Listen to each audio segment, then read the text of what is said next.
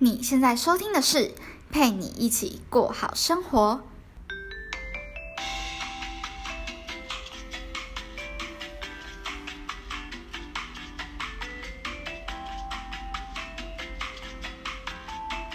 Hello，正在另一端收听我节目的你，这周过得好吗？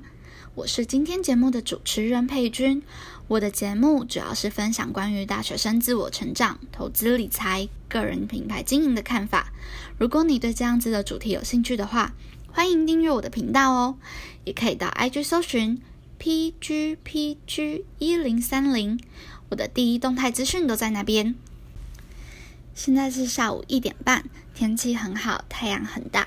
我在大学租屋处的房间里，对着电脑荧幕。录制这集的节目是这样的：从台北回到桃园的时候，因为环境不一样的关系，所以录音的时候也会有比较多的杂音。如果你还是觉得我现在录的这集节目有很大的干扰声音，会影响你收听节目的话，那非常欢迎你不要客气的透过任何方式让我知道好吗？我会把这个问题尽快的解决。然后想想有没有其他更好的办法，可以让你收听的更加的顺畅跟愉悦。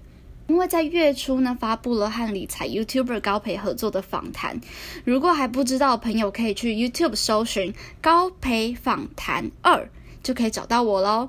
而在那支影片里面，我提到了那一阵子我正在观望台湾的金融股，因为想说开始有赚了一些钱，然后有存钱。想说要投资股票，所以那一阵子有想说要把钱投入金融股，不想花太多时间去看盘，想要做个长期的投资。那我到最后到底有没有把钱投进去呢？答案是没有，因为我只知道我想要投金融股，但是我并不知道我该投资哪一个金融股，我也不知道现在很动荡的股市情况下。我进场对吗？这就是我今天想要喊大家来分享的一个新手最常犯的错误。因为有在关注股票的朋友应该都知道，这阵子的股票非常的动荡，就是有时候跌，有时候涨，然后非常的不稳定。然后就开始会有人私讯问我说：“哎，佩君，我该买吗？我该卖吗？那我现在应该要投资哪一个股票会比较好呢？”那其实我觉得，如果你只是来问候啊、聊天啊、参考讨论，这都不打紧。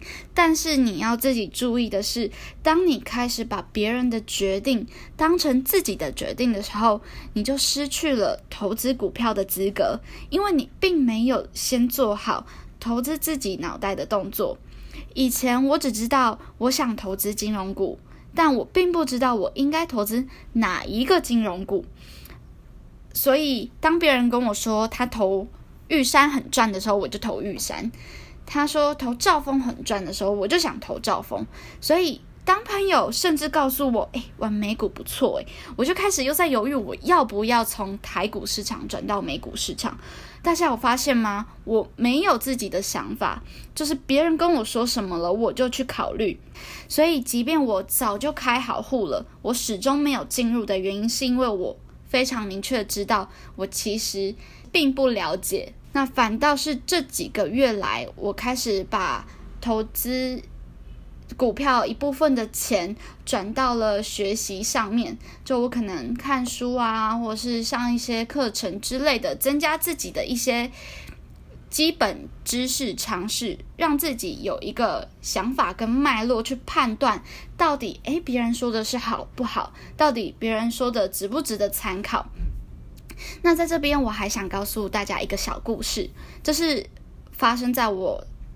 身旁朋友的一个真实故事，就有一天，我有一个朋友，他投资台股已经大概两年多了，那一直都是稳稳的赚，有时候也会小赔，但是不小不，就对他来说并没有太大的损失。而他的判断依据呢，全部都是来自于带他进入股票市场的老朋友，那个老朋友大概玩了十年多的台股，然而在这阵子股票大跌的影响之下，他就私讯了问我说：“哎，佩君。”我跟你说，最近我朋友跟我建议了一个想法，我觉得还不错。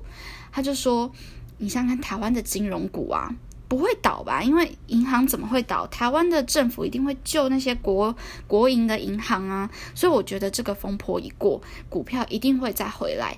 所以我想说，我去跟银行借个一百万，然后低价买进之后，一定会赚回来。那我可能就可以达到财富自由之类的。那我听到这个第一个反应。”当然是问他说：“呃，你是认真的吗？你是认真的有要考虑一百去借一百万，还是说你只是跟我打屁哈啦之类的？” 对，那不幸的是，他说他是认真的，他真的想要去借钱。那因为他本身的工作是个铁饭碗，信用很好。跟银行借到不错的金额也不是不可能，只是能不能借到一百万，这我不太清楚啦。但当下我只跟他说了两句话，就是如果你是认真的，那我也认真的告诉你，说一句难听的，没有那个屁股就不要吃那个泻药，真的。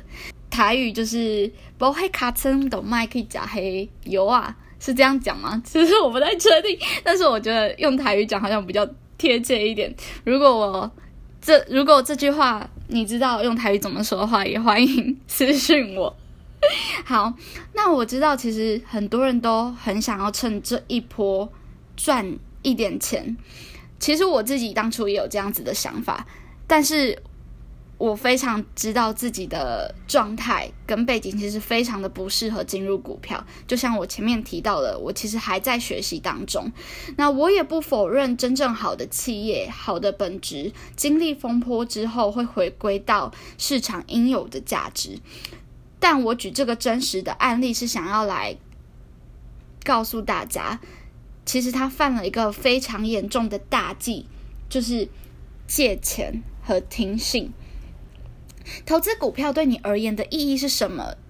这个问题你必须在每一次投资的时候都先审问过自己，你做的这个决定有没有符合你当初的初衷？如果你投资股票是一个长期的，你想要有一个稳定的被动收入跟现金流，那么对你来说，短线的交易跟快速的致富。是不干你的事啊！你不应该受任何的影响，因为对你而言，你当初投入股票市场就不是为了要快速致富，对吗？为什么我说借钱去投资股票很危险的原因，是因为借贷不难，但确保自己的还款能力才是困难的。这是扩大财务杠杆的投资人始终高估自己的一个致命伤。你别忘了，有借就有还，本金和利息都是要还的。如果你想要加速致富，却因为身上背着债务，其实你就得必须兢兢业业，而且守在你那个工作岗位拼命的付出，就如同就如同你其实被绑在了这个职业上面很多年，就怕为了还不出你的贷款。另外，你要考量的一个点是利率。你想想看，你可以预估未来二十年利率的走势吗？你有思考过，如果利率往上走了，你能承担报酬下降，但摊还贷款的利率却上升的变化吗？如果不行的话，真的真的就不要拿自己的人生开玩笑。尤其当你的借贷金额那么大的时候，你其实没有办法还出那一笔钱的。很多人都会问股神巴菲特说他的成功秘诀是什么？他的回答说：“我的方法其实非常的公开透明，但为什么不是每个人都成功的原因，是因为并不是每个人都愿意慢慢的赚钱。就算这次真的被你大赚一笔了，但我敢保证，你绝对不会因为这一笔之后就停止了投资股票。”你绝对会再投入下一笔，并且可能再用一样的方式，那么最后让你倒下的将会是那个错误的投资态度。所以我想说的是，不要听信别人。第二，不要借钱来投资股票赚差价。我来帮大家做个总结：当你还在问别人何时进场、何时出场，你也不知道该投资哪一只股票的时候，单纯的靠别人的决定来决定。